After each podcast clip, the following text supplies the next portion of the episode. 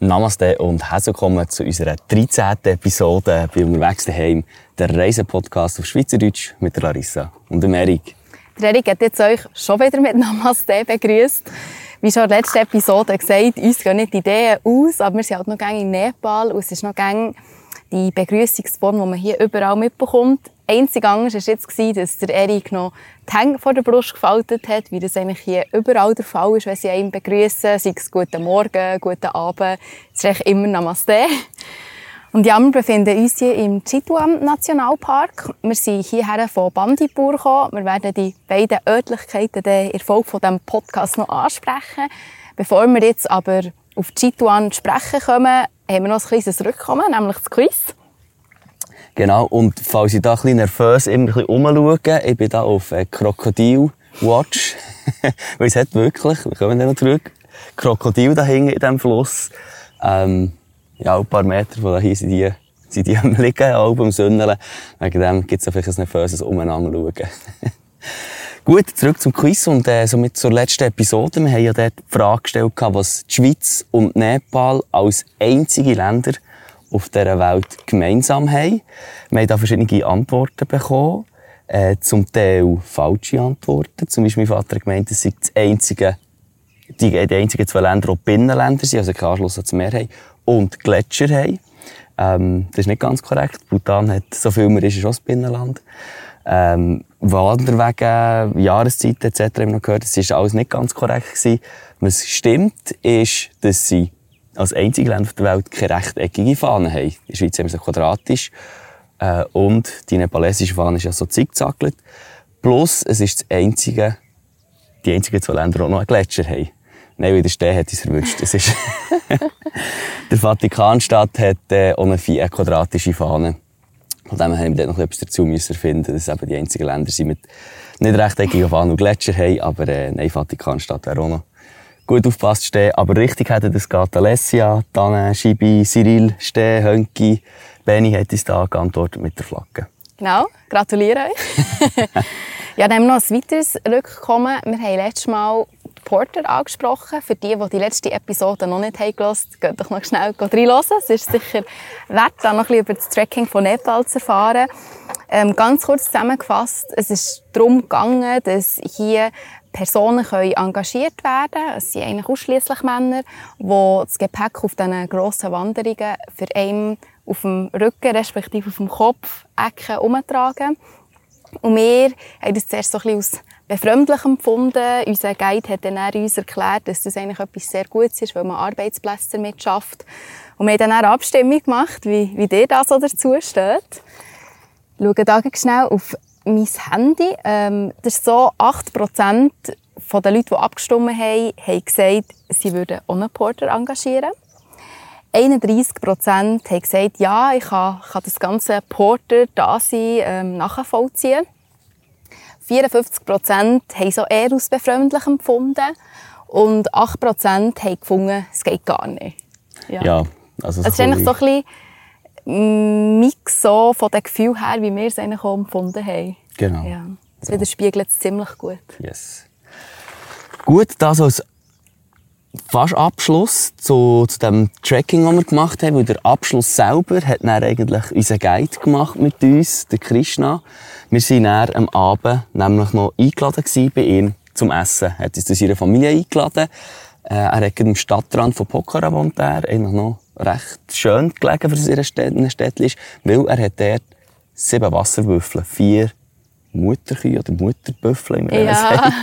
Und drei Junge, die er äh, melken dort und Milch für sich selber braucht, aber auch dann verkauft. Genau. Und von dieser Milch haben wir auch dürfen probieren. Ja, ich war zuerst ein skeptisch, weil ich trinke eh mega wenig tierische Milch, oder wir beide eigentlich. Wir eigentlich gerne Hafermilch. Aber ja, so ein bisschen aus Anstand aus haben wir gefunden, okay, komm, probieren wir die Büffelmilch. Und ich muss sagen, ich habe es recht gut gefunden. Es ist besser als erwartet. Plus, ähm, sie war noch aufgekocht. Also es ist wirklich heiß mit dem schönen, äh, wie dem dieser Schicht oben drauf, mit dem Hütchen oben drauf. Ja. Und es hat Oh. der Nase nicht so gut geschmeckt im ersten Moment, aber dann ist sie eigentlich recht angenehm zum Trinken. Also ich muss sagen, eigentlich feiner als Kuhmilch. Mir, also für mich, mir denkt, das war so eine Mischung zwischen Kuh- und Hafermilch. Sie war recht süß, ein bisschen wässerig. Aber ähm, ja, ich müsste jetzt nicht noch einmal trinken. Nein, es war okay. Gewesen. Zusätzlich, nebst dem Milchtrinken, wo er sehr stolz war, hat er uns auch noch eingeladen zum Nacht. Er hat seine, ähm, seine Töchter und seine Frau haben gekocht. Er hat uns eingeladen, aber sie waren am Kochen. Gewesen. Wir waren so ein bisschen so. Gewesen. Und hat es ein, ein Dalbat ist es gewesen, mit Chapati hat es gegeben. Also ein das Nationalgericht, wo wir dann auch noch darauf zurückkommen.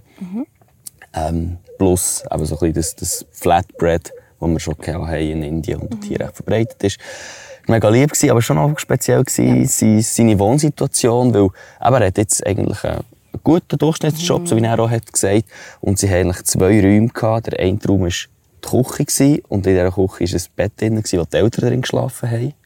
Und im zweiten Raum war ein normales Zimmer, gewesen, eine Stube sozusagen mit Fernsehen, aber auch zwei Betten, eins grosses und äh, eins kleines, wo der achtjährige Sohn im einen drin geschlafen hat und die 16- und 18-jährige Tochter im anderen Bett. Und ähm, ja, von außen sie auch noch Kühe aber schon noch speziell gewesen, so zu sehen, wie auf kleinem Raum das sie leben eigentlich, wie wenig das sie überhaupt besitzen können, weil es hat einfach mega viel Platz Mhm. drin, an Kleidraum und so. Und das ist Ja, und gleich hat er eigentlich ziemlich einen guten Job hier als Guide und verdient eigentlich auch nicht schlecht. Und ja, es hat schon ein paar Häuser vor dran gehabt, die noch so ein bisschen besser, in Anführungszeichen, haben ausgesehen Und wir haben auch gedacht, ah, er wohnt ja mega schön. Und sie gleich beide so ein bisschen erstaunt gewesen, wie, wie einfach sein, sein Leben und das von seiner Familie dort ist. Aber gleich haben sie eigentlich mega glücklich gewirkt. Und das hat mich recht schön gedacht, zum zu sehen. Ja. Genau. Und ein Thema, das er auch aufgegriffen hat, ist das Heiraten hier. Und das haben wir ja schon in Indien ein Thema gehabt davon. Ähm, eben mit der ar- arrangierten Ehen. Ich würde es jetzt nicht Zwangsheirat nennen, ähm, aber einfach so, dass, wo die Eltern sagen, wenn das Kind heiraten und dass sie sich eigentlich, ja, wenn sie sich das erste Mal sehen, heiraten. Und das ist für beide Seiten, glaube ich, nicht so angenehm. Ähm, weder für den Mann noch für die Frau, weil, ja, man, man kennt sich nicht. Und das ist in Nepal sehr ähnlich, traditionell, vor allem die ältere Generation, die das so haben, oder die traditioneller aktuell. Und wir haben ihn noch so darauf angesprochen, er hat zwei Töchter, ähm, in Anführungszeichen in heiratsfähigem Alter, wie das halt hier so ist mit 16 und 18. Und ich habe ihn gefragt, hey, wie, wie siehst du das ganz objektiv? Er hat gesagt, hey, er hat sehr viel gelernt von uns Westler, weil er hier halt mit diesen Tours viel mit westlichen Personen in Kontakt ist. Ähm, und er hat dann auch gesagt, hey, nein, für ihn sei das nicht eine Option. Er hat das so ein bisschen wie gelernt, dass das nicht gut ist. So die arrangierte Ehe. Die arrangierte Ehe, genau. Und ähm, ja, tut jetzt eigentlich für eine Love Marriage, also das, wie wir es halt kennen, ähm, plädieren und lässt ihnen für die Töchter da und seinem Sohn natürlich dann auch freie Wahl. Genau, er hat auch gesagt, Töchter zu haben ist kostspieliger als Söhne, weil bei der arrangierten Ehe ist es so, dass eigentlich die Familie, die die Tochter übergibt, eine recht grosszügige Geschenke der Familie vom Ehegatten muss übergeben. Und ja, darum, vielleicht ist auch für das ein bisschen für Love Marriage, ich muss das nicht unterstellen, ähm, aber ja, ich bin gespannt, wie es es dann tatsächlich rauskommt bei seinen Töchtern. Genau, wir haben auch in Bandipur noch eine zweite Person kennen, die, so wie ich es hat interpretiert, auch eine Love Marriage ist. Er war ein bisschen, bisschen älter als wir. Äh, seine Frau ist aktuell in der Schweiz am Arbeiten, im. Haltersheim. Eine Nepalesin aber auch. Genau. Und ja, das ist so ein bisschen gesagt, die Ansichten, wie sich langsam so ein bisschen shiftet von der älteren Generation zu unserer. Was vielleicht bei uns vor 50, 60 Jahren passiert ist. Ich sage nicht, dass wir rangierte Ehe hatten, aber einfach das traditionelle, früher heiraten Kinder und so, was sich ja jetzt immer mehr hat aufgebrochen in den letzten Jahren. Dass das dort irgendwie so wie 50 Jahre hinten hinkt. Und das haben wir dann gemerkt, was zur Thema Sexualität und äh, Homosexualität ist gekommen, dass sie dort noch viel, viel verschlossener sind. Also das, was wir vielleicht in den letzten 20 Jahren ein bisschen aufgebrochen haben, kommt dann wahrscheinlich erst so in, in 30, 40 Jahren erst so. Aber es war noch so interessant, den, den Wandel zu sehen, wahrscheinlich, was es hier auch gibt in den nächsten Jahrzehnten. Ja, das ist so. Ja, und dann kommen wir noch zum Essen in Nepal. Du hast es schon kurz angesprochen, mit dem Dal Bhat. Dal Bhat ist eigentlich das Nationalgericht hier. Man kann das überall zu jeder Tageszeit essen, zum Morgen, zum Mittag und zur Nacht. ähm, und es besteht in der Mitte aus Reis Rundum hat es nachher ein Gemüsegöri, wo vor allem Herdöpfel und Blumenkohl drin ist. Ähm, dann weiter hat es noch so ähm, Gürkli, die so ein bisschen säuerlich und spicy sind. Mhm. Ähm, dann ein Dal hat es natürlich, wie, Name, wie der Name schon sagt. Dazu kommt auch noch das Papadam. Und jetzt, je nach Ort, haben wir teilweise auch noch so Pommes Allumette dazu, Genau. also die ganz dünn geschnittenen Pommes frites. Und habe ich noch etwas vergessen? Ah ja, sonst auch. Rüebli und Joghurt ja, und so. so. je nachdem lokal tut es dann so ein bisschen ändern. Manchmal gibt es aber noch Mhm. Chapati dazu, das ist sehr unterschiedlich. Aber das ist wirklich, ähm, sie sagen glaube hier, äh, Dalbat Power 24 Hour. Ja, genau. Ähm, und unser Guide hier, also wir, haben, wir haben fünf Tage um uns herum gehabt, der hat zum Morgen glaube ich nicht, aber Mhm. zum Mittag und zur Nacht, fünf Tage am Stück, hat er einfach Dalbat gegessen. Ähm, aber es geht aber auch recht gut, weil es halt wie das Gericht ist mit sehr vielen verschiedenen Geschmäckern. Und es ist auch recht gesungen, also es ist denke ich, nicht fettig. Genau. Ähm, es liegt nicht schwer auf. Man hat Portionen, ein bisschen Kohlenhydrat und Gemüse. Also ich finde es eigentlich recht fein. Ja, ist gut. Man kann es immer, äh, einmal am Tag geht es sicher gut zum Essen irgendwie und eben schon sehr preiswert. Plus, was sehr cool ist, ist, ist in Indien schon ein bisschen so gewesen, aber es ist einfach ein all you can eat. Also du bekommst die erste Portion, wo du denkst, so, ja okay, ist jetzt nicht mega viel, äh, aber dann spätestens nach 10 Minuten kommen sie das erste Mal mit einer riesen Schüssel Reis und dann wird gefragt, wie viel willst du? Sag Stopp. Und dann kommt das Tal und dann kommt das und dann wird einfach alles nachgeschöpft, so manchmal wie du willst. Oder es ist so wie auf der Raststätte, die wir bis jetzt hatten, wo wir eigentlich das beste Talbad hatten besitzen. Zweimal haben wir es Zweimal eigentlich sogar. Und ich weiss nicht, ob es der Grund war, dass es halt ultra frisch vorbereitet war. Weil halt sehr viele Leute mit den Bussen dort herfahren und sie konstant wieder müssen Sachen neu kochen aber ähm, ja, also aus Restaurant-Tipp weiss ich nicht, ob ich es wie- wie so kann weitergeben kann, aber einfach aus, aus unserer Erfahrung so können preiszugeben, muss ich sagen, habe ich es eigentlich am besten gefunden. Und wo ich aber ein bisschen enttäuscht war, ist bei den Momos leider. Ja, ich wollte sagen. Ja, es hat mir im du hast Momos aufgeschrieben, dann habe ich Ja. im Unten in welchem Zusammenhang. Ich würde sagen, wenn wir es ähnlich eine Enttäuschung Ja. hier in Nepal. Also sie sind schon gut, also nicht, dass man, dass man das falsch versteht. Ähm, sie sind halt, oft haben sie so wie eine Curry-Gemüse, Sojamasse drin, die eigentlich recht fein ist, aber sonst sind sie recht trocken. So bisschen, ich würde sagen, es ist fast ein bisschen lieb. Jetzt haben wir da schon wieder einen Podcast-Gast. Hallo! Die, die da sind, Hunde. Komm, Komm da, auf die Seite, komm. Komm da. ja, Das Viertel musst du nicht in die Kamera haben. Komm. Oh, das Wasser, das Wasser. Ui. Also. Gut, versuchen wir weiterzumachen. Genau. Mit unserem Gast, den wir hier hatten, heute, sorry. Wir sind bleiben stehen bei den Momos. Und ich habe so ein das Gefühl, es ist manchmal so ein bisschen, ja, ich würde sagen, lieblos. Im Ja. Sinne, wie wir es halt bei uns kennen, dass sie sehr schön zubereitet sind mit Sösel und Koriander und Zeug. Und hier ist es halt aber schon mega günstig, muss man sagen. Es ist eigentlich das günstigste Essen, das man hier haben kann. Und ich muss auch sagen, der Erik hat schon feinere Momos gemacht. ähm, nämlich hast du raus, also zwar die Momos waren gekauft, du hast sie nicht selber gefüllt, aber halt einfach nachher rundum Zubereitet. genau, zubereitet mit Tomaten, Zwiebeln, Koriander, Chili. Und ja, wir haben in Indien bessere Momos eigentlich gehabt, im Norden, beim indischen Himalaya. Und ja, es, es ist sicher gut, aber ich werde es jetzt nicht mega vermissen. Nein, genau. Aber es ist aber auch ein, ein tibetisches Gericht und nicht ein nepalesisches. Ähm, es ist natürlich von der Geografie her logisch, dass es äh, hier übergeschwappt ist. Auch. Aber ähm, ja. Mein Favorit ist sicher Chol Momo. Das kann man vielleicht noch anhängen. Das ist dann in einer Suppe in Momos und es gibt dann so ein bisschen Juiciness drin irgendwie und ein bisschen, ein bisschen mehr Geschmack drin. Ja. Bandipur. Bandipur war die zweite Station nach Lumbini. gewesen. Ich habe es schon ganz kurz angesprochen am Anfang. Ähm, wir werden da nicht mega ausschwinglich darüber berichten, weil das so ein bisschen Ruhetag für uns war. Wo wir eben von, vielleicht noch der Gap, wir waren in Pokhara und haben dann den Bus genommen. Äh, nein, Stimmt, ja, das war ja noch, noch zwischendrin. Nein, nein, ja. haben einen Tag.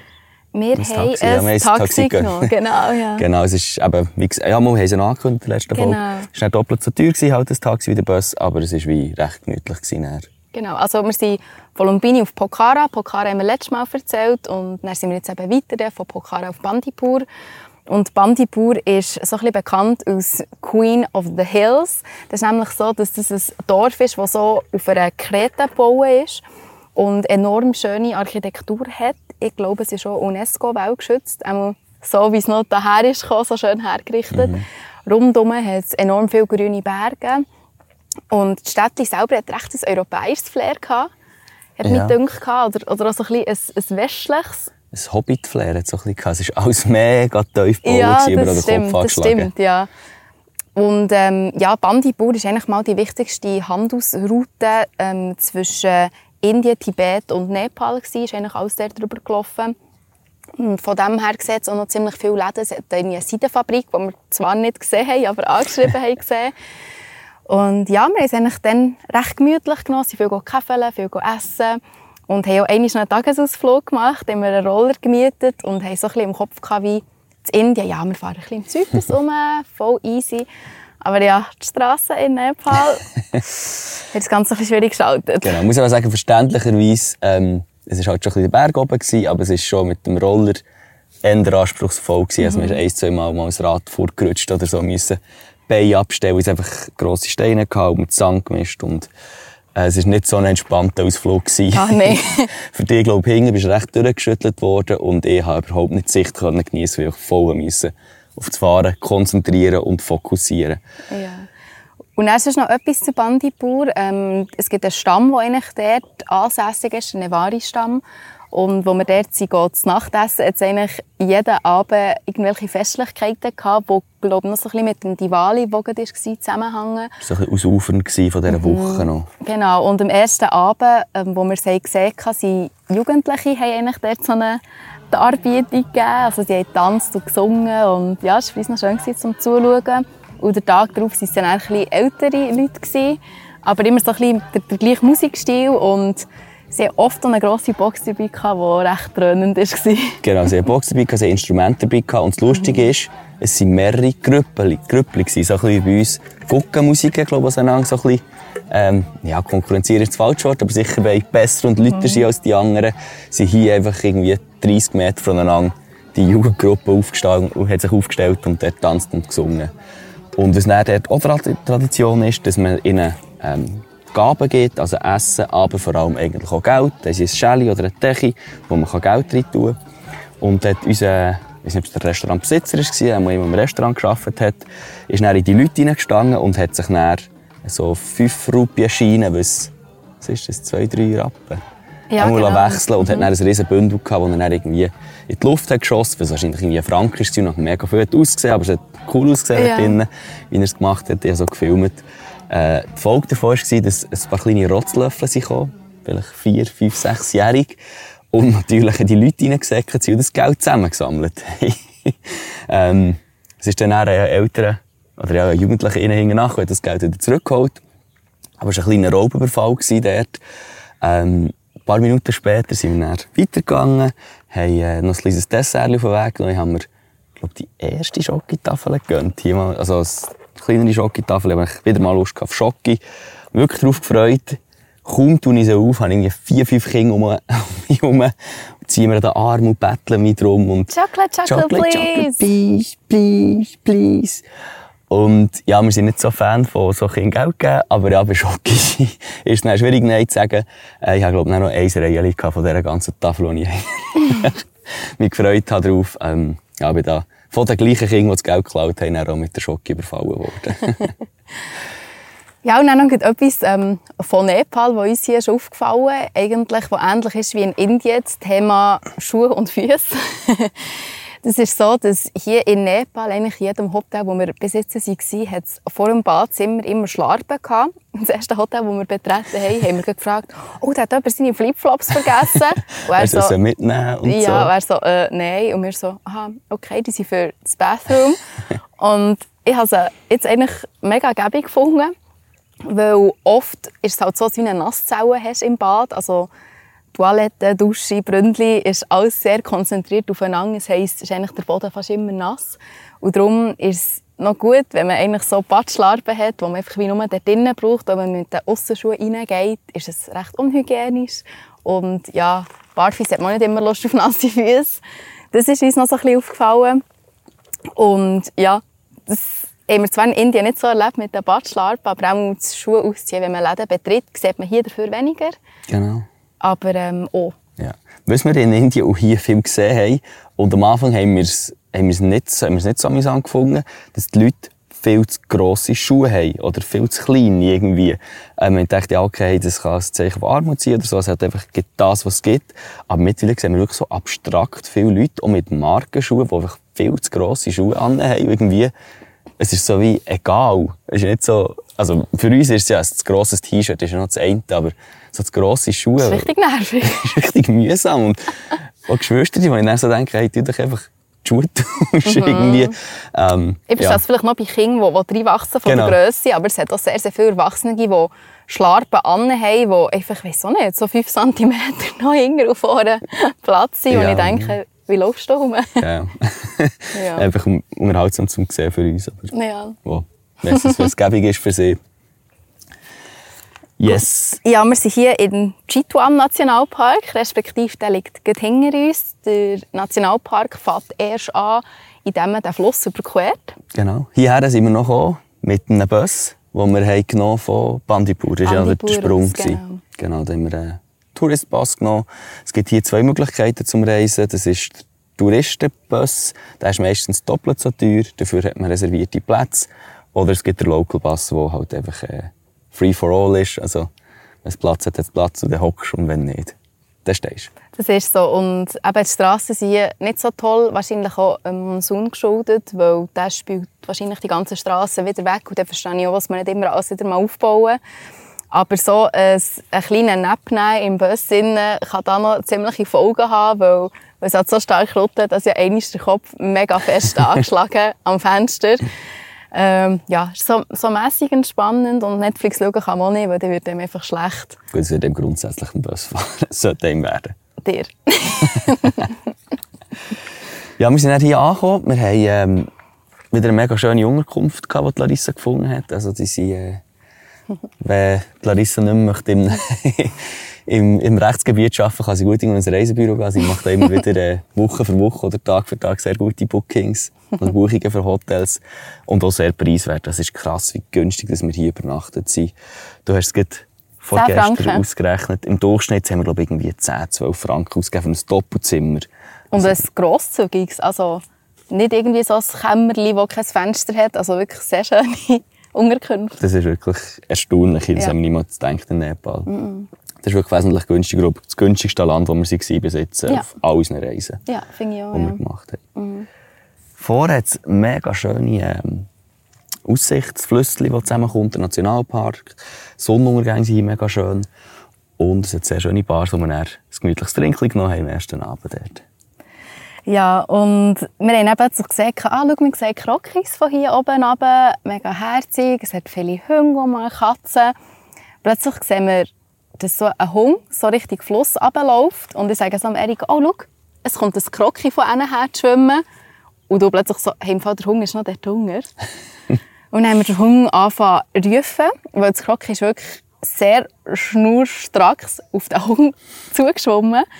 Und der Hund hat aber nicht reagiert, er ist dort irgendetwas rum. Der hat, glaube ich, fressen gefunden, wirklich drei Meter vom Ufer entfernt, in einem Ja. Büschli. Und dann dachte ich, hey, fuck, was machst du, Mann? Irgendwie, Also klar ist es Natur, aber irgendwie, nein, ein Hund ist ja wie in der Gesellschaft als Natur. Also vor allem Mhm. das Halsband an. Ich dachte, hey, ja, aber kannst du nicht. Und dann habe ich einfach einen Stein genommen und so ins Wasser, etwa drei Meter vom Krokodil entfernt und vom Hund entfernt, einfach so, dass im Sinne von das Krokodil abgelenkt wird und dass der Hund vielleicht in die Richtung schaut und das Krokodil sieht.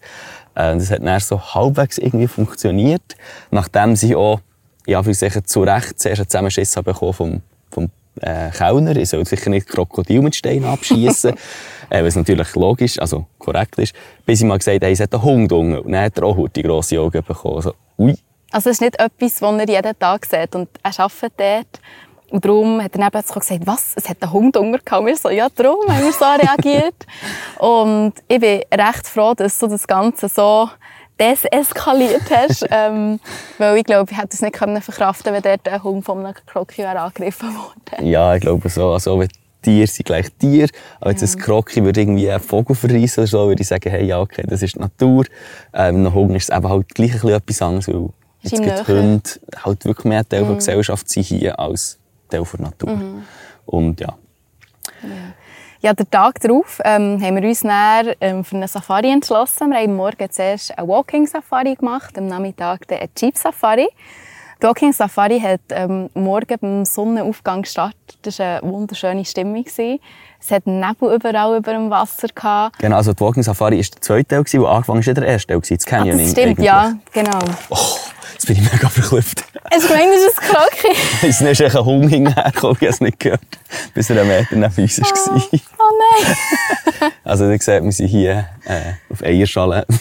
Äh, ja, definitiv. Ja. Und obwohl die Hunde hier leben, sie gehen schon noch recht nah ans Ufer her. Also die haben nicht so das Gespür von Krocki, nicht Krocki. Genau. Aber eben, Krocki, nicht Krocki, genau in diesem Fluss sind wir einem wirklich so, äh, was ist es ein Holzstamm eigentlich. Es wird ein Bötli, so ein längs, längs Bötli, man sieht es im Video, wo aus einem Holzstamm geschnitzt wird, sind wir da hier ähm, den Fluss runter für etwa drei, vier Stunden am Morgen und haben die Morgenstimmung dürfen geniessen auf dem Fluss, haben ein Nashorn gesehen, etwa nach zwei Minuten. Mhm. Glaube ich, etwa dann war es, gewesen, äh, wo dort gebädelt hat in diesem mega warmen Wasser. Das war auch fast 30 Grad warm. Gewesen. Mhm. 8, 29 Grad war das Wasser warm. Gewesen. Ja. Und das war schon noch so speziell, gewesen, weil eben in diesem Boot innen, man hockt eigentlich im Wasser innen, halt das Boot verdrängt so ein bisschen das Wasser. Das bedeutet, ähm, dass man halt sehr gut sieht, was da noch unter Wasser ist. Wir sind dann schon ein bisschen verklüpft, und wir plötzlich haben gemerkt, oh, wir sind jetzt über ein Krocki drüber geschiffen. ähm, und ja, ich habe einfach, oder wir beide auch Glück, dass wir vielleicht nicht unbedingt einen Finger oder einen Arm oder so ins Wasser tun. Obwohl, ich muss sagen, sie haben uns eigentlich nicht so instruiert, wie man sich muss und sollte verhalten. Es hat hier auch nie einen Schilder, Achtung, Krocki. Ähm, aber irgendwie geht mir einfach auch so ein bisschen von gesundem Menschenverstand aus hier.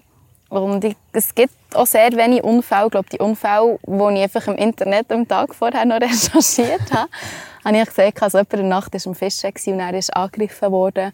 Aber sonst so, sonstige Vorfälle habe ich nicht gefunden. Nein, genau.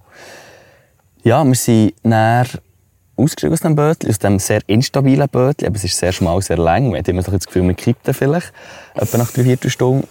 Und mhm. haben dann ein zweites ähm, Nashorn gesehen über irgendwie 200 Meter und wir ein sehr umständliches Film gemacht haben durch einen Feldstecher und wir dachten, hey, uh, wir sehen wahrscheinlich nicht mehr so viele Nasshörner. Spoiler sind dann noch mehr geworden. Wegen dem tun wir das Video nur kurz rein.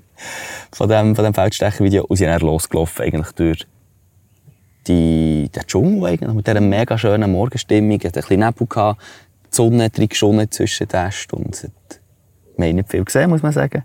Nein, aber er hat uns zuerst entweder noch ein bisschen aufgehypt oder Angst gemacht. Das ist eigentlich ein bisschen beides. Weil wir hatten zwei Guides dabei, einen hinter, einen vorne. Und dann hat er angefangen zu erzählen, was, was es hier für Tiere gibt und wie man je nachdem auch reagieren sollte. Er hat zuerst angefangen mit den Nasshörnern und den Elefanten, wo wir wie gewusst haben, ah, okay, die sind hier oben. Ähm, dann hat er plötzlich den Tiger erwähnen, wo wir auch gelesen haben, dass es hier hat. Aber ähm, ja, wir haben jetzt nicht gedacht, dass er uns da gross brieft. Und er hat aber dann gesagt, ja, wenn man jetzt auf einen Tiger trifft, muss man einfach Augenkontakt halten mit dem Tiger. Weil ja, dann zieht er sich auch eher zurück oder irgendwie eine Vibration am Boden machen. Habe ich so gedacht, ja, also ich weiß jetzt nicht, ob ich den Augenkontakt so stark suchen würde, wenn wir jetzt Tiger über den Weg laufen. Ähm, zum einen das und dann hat er auch noch von einem Sloth Bear. Das ist so ein Bär, der etwas grösser ist als ein Hund, aber wenn er sich aufrichtet, kann er glaube schon gegen so die 1,5-2 Meter werden. Wo er auch gesagt hat, ja, wenn so einer kommt, tut einfach die Gruppe nicht aufsplitten, weil sie gehen immer auf die, die dann allein sind.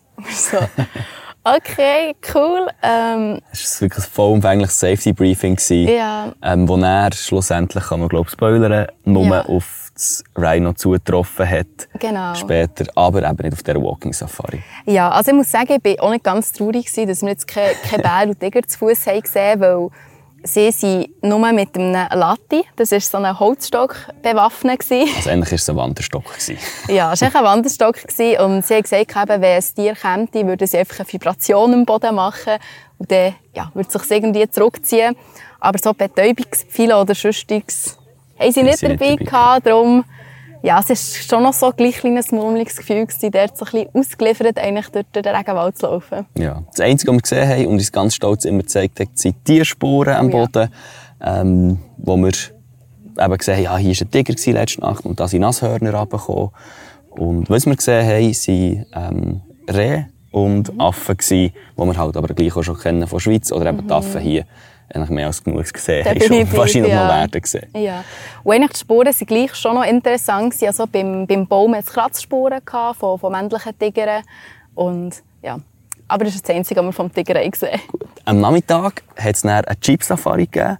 Wir sind mit einer Gruppe von etwa 10 Leuten, zwei Kinder davon, sind wir auf die Runde gegangen und sind dann etwa nach drei Minuten, also wir sind wirklich kaum losgefahren, äh, ist das erste Rhino Rhinoceros, Rhinoceros, sorry, Rhino als Nashorn, oder ich sage auch sehr viel Einhorn, ich weiß nicht warum, äh, quer über die Straße gelaufen und haben wir ein super Video, wo wir wirklich durchlaufen eigentlich, von dieser ja, sehr spezielle Erfahrung. Wir sind darauf zugefahren und das Nashorn hat sich zuerst auch nicht gestört am Jeep. Also mhm. wir bis etwa 10 Meter herfahren bis es dann einmal so ein bisschen verklüpft ist und ein bisschen ins, ins Gras ist rausgesäckelt oder in Schlamm rein, was es genau war.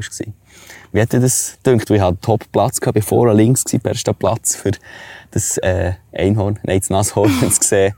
Äh, wie war das für dich? Gewesen? Ich habe es mega eindrücklich empfunden, weil ich habe noch nie ein Nashorn in der freien Wildbahn gesehen. Elefanten haben wir jetzt schon recht viel gesehen, haben wir auch im Park noch gesehen.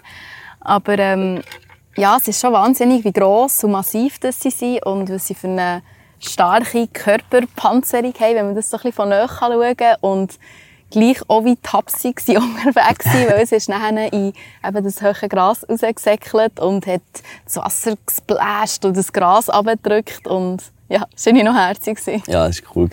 Dann nach eben zwei Minuten ist ähm, ähm, Nashorn auch ein zu viel geworden und er ist einfach so in eine, in eine was ist das, Gras Elephant Grass. Elephant Grass, wo bis ja. zu 5 Meter hoch wird. Ist so in den Busch hineingesackt, das war so wie versteckt oder parkiert in einer ja. Garage. Und dann sind wir da weitergefahren. Ja. Ich muss auch sagen, es ist ein Nationalpark, von dem her, die können immer abholen, wenn sie wollen. Es ist nicht so, dass man dann einfach nachfahren kann, sondern man hat eine fixe Straße, wo die Jeeps drauf fahren.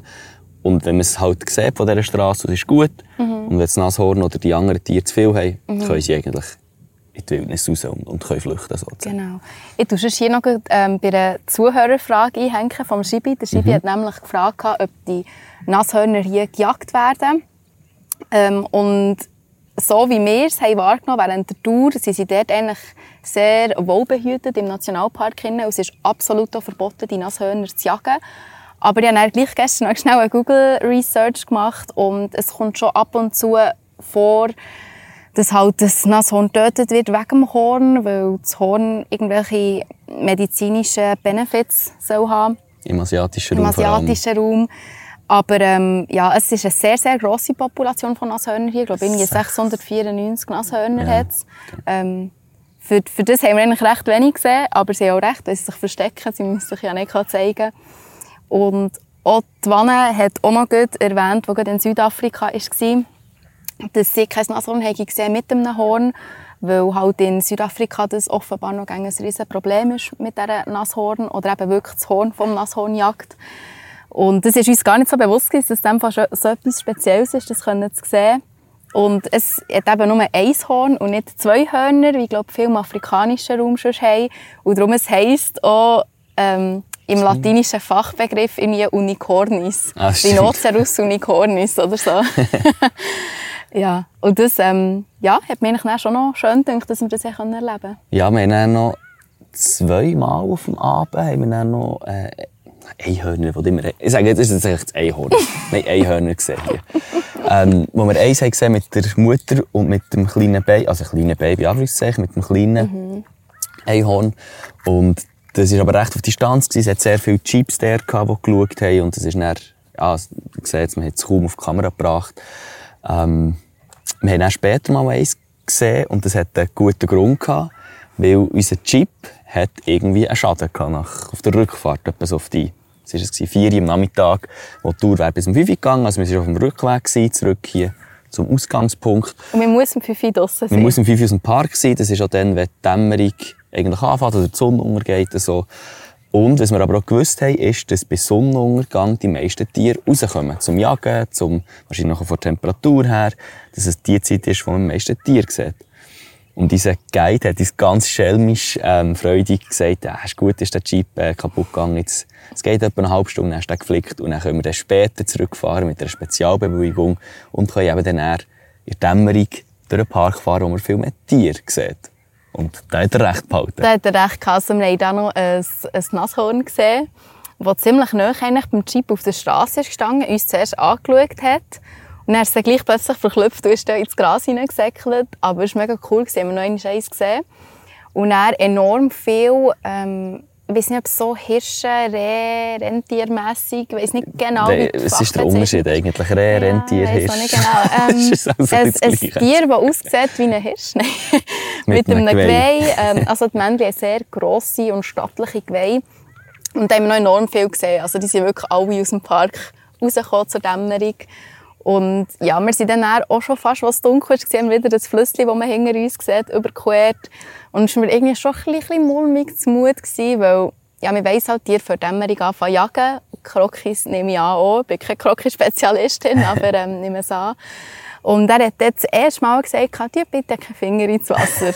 und dann habe ich gedacht, okay, wenn er das jetzt sagt, dann muss man sich glaub, wirklich zusammennehmen. Ich war dann froh, gewesen, wenn wir wieder hier sind angekommen. Genau. Was es in diesem Park eben auch hat, sind Krokodile. Wir haben es schon zwei, drei Mal erwähnt.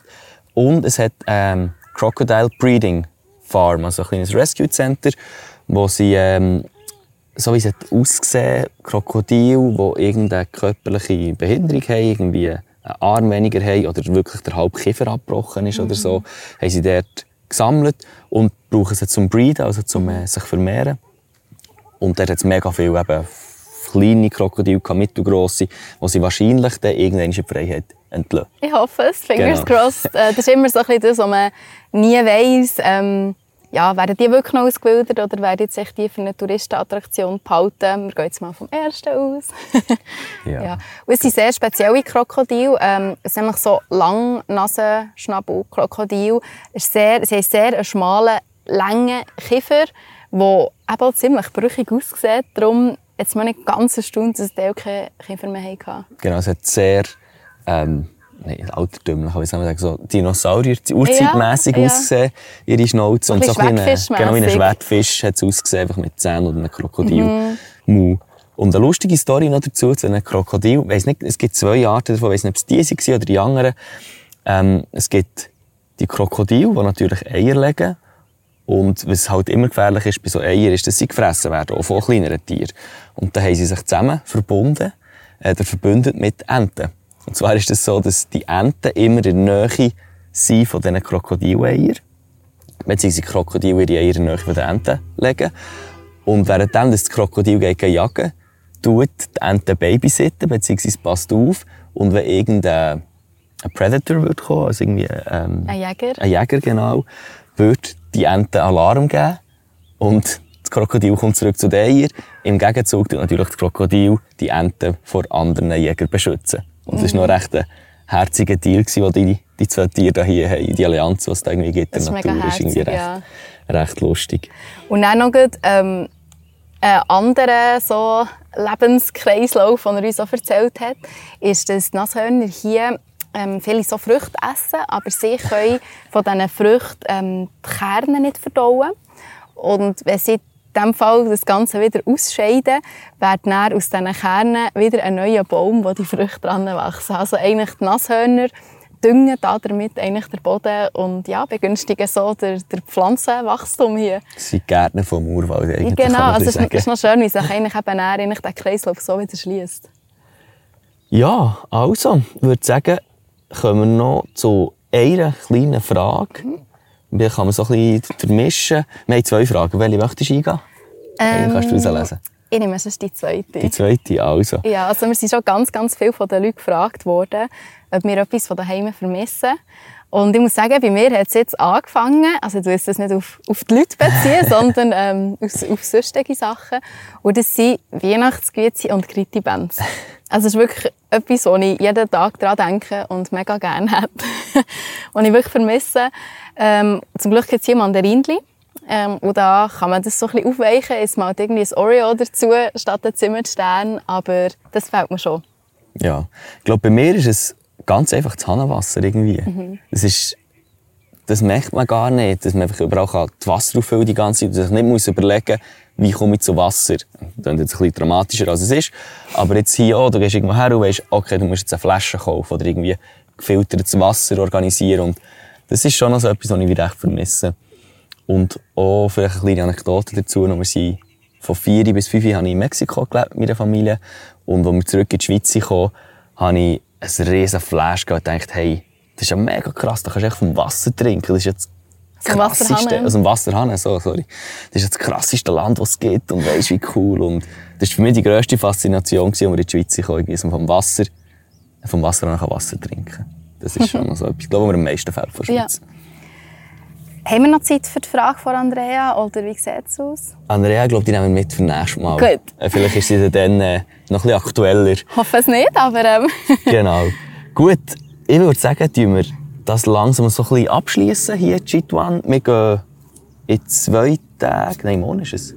morgen, also, ja. Beziehungsweise, wenn ihr das hört, sind wir schon wieder weiter. Gehen wir auf Kathmandu, bleiben dort einen Tag und fliegen dann runter auf Phuket zu Shibuseri, die ersten zwei Freunde, die uns kommen besuchen können auf unserer Reise. Wir werden müssen mega drauf. zwei Wochen mit ihnen verbringen. verbringen.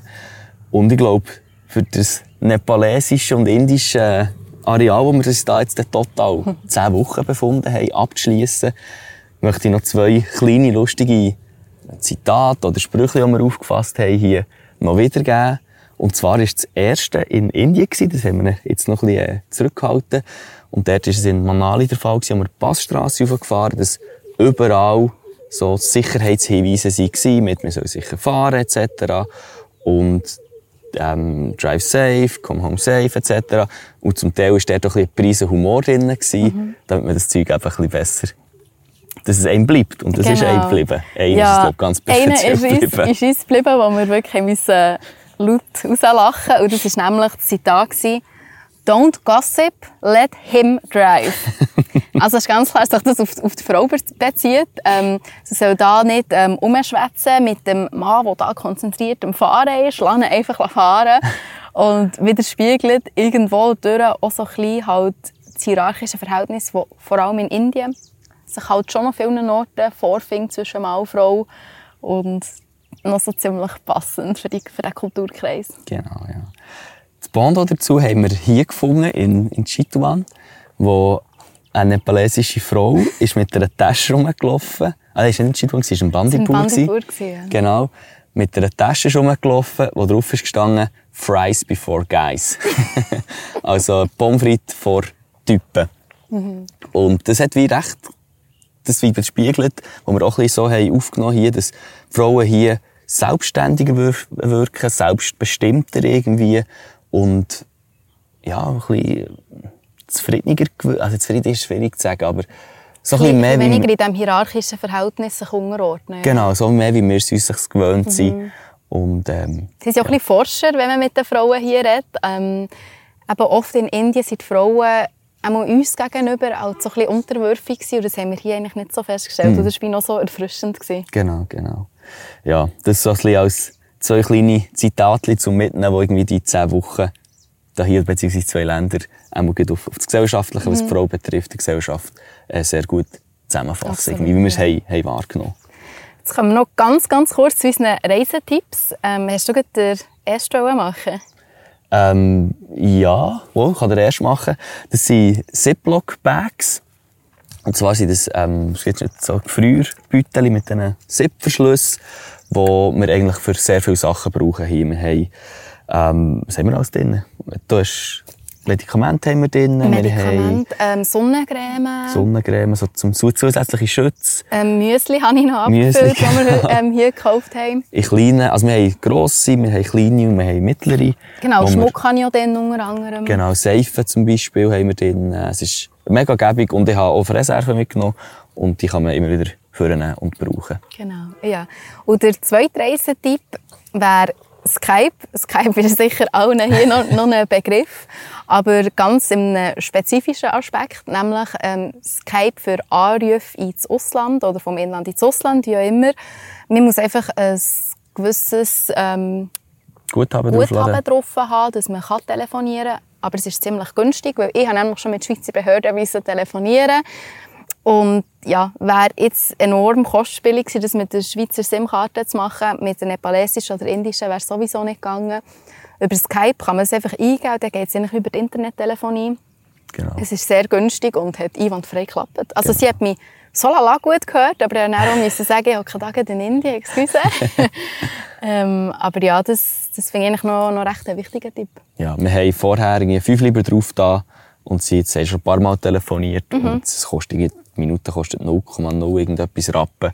Von dem her wirklich ein wichtiger, guter Tipp, wenn ihr eben mal müsst Behördenanrufe machen müsst, ihr nicht könnt, einfach einen WhatsApp-Anruf an die Familie machen. Sonst natürlich tun wir das nutzen, aber jetzt Mhm. für, für die Telefonie, du eben auf normale Telefon, Festnetznummer musst anrufen ist das perfekt geeignet. Gut, dann schließen wir hier unseren letzten nepalesischen Podcast ab. Ähm, über Kathmandu werden wir euch auch nicht mehr viel berichten, weil wir auch nicht viel Zeit dort werden verbringen. Und ja, wir sehen uns dann in Thailand wieder. Wir freuen uns riesig auf Thailand, unsere Freunde zu sehen, ein bisschen am Strand können Zeit geniessen, tauchen. Genau. Ja. Guter Flug, schreibe uns her, weil wenn der Podcast rauskommt, sollte sie auf dem Weg am Flughafen sein stimmt, eigentlich. ja. Oder im Flüger innen hocken oder so. Vielleicht gehört ihr den äh, unterwegs oder äh, sonst dann vielleicht an einem anderen Zeitpunkt, weil die nächste Woche habt ihr wahrscheinlich dann genug von uns. Genau. Merci fürs Zuhören. Schöne Macht's Woche. gut. Tschüss zusammen. zusammen. Bye.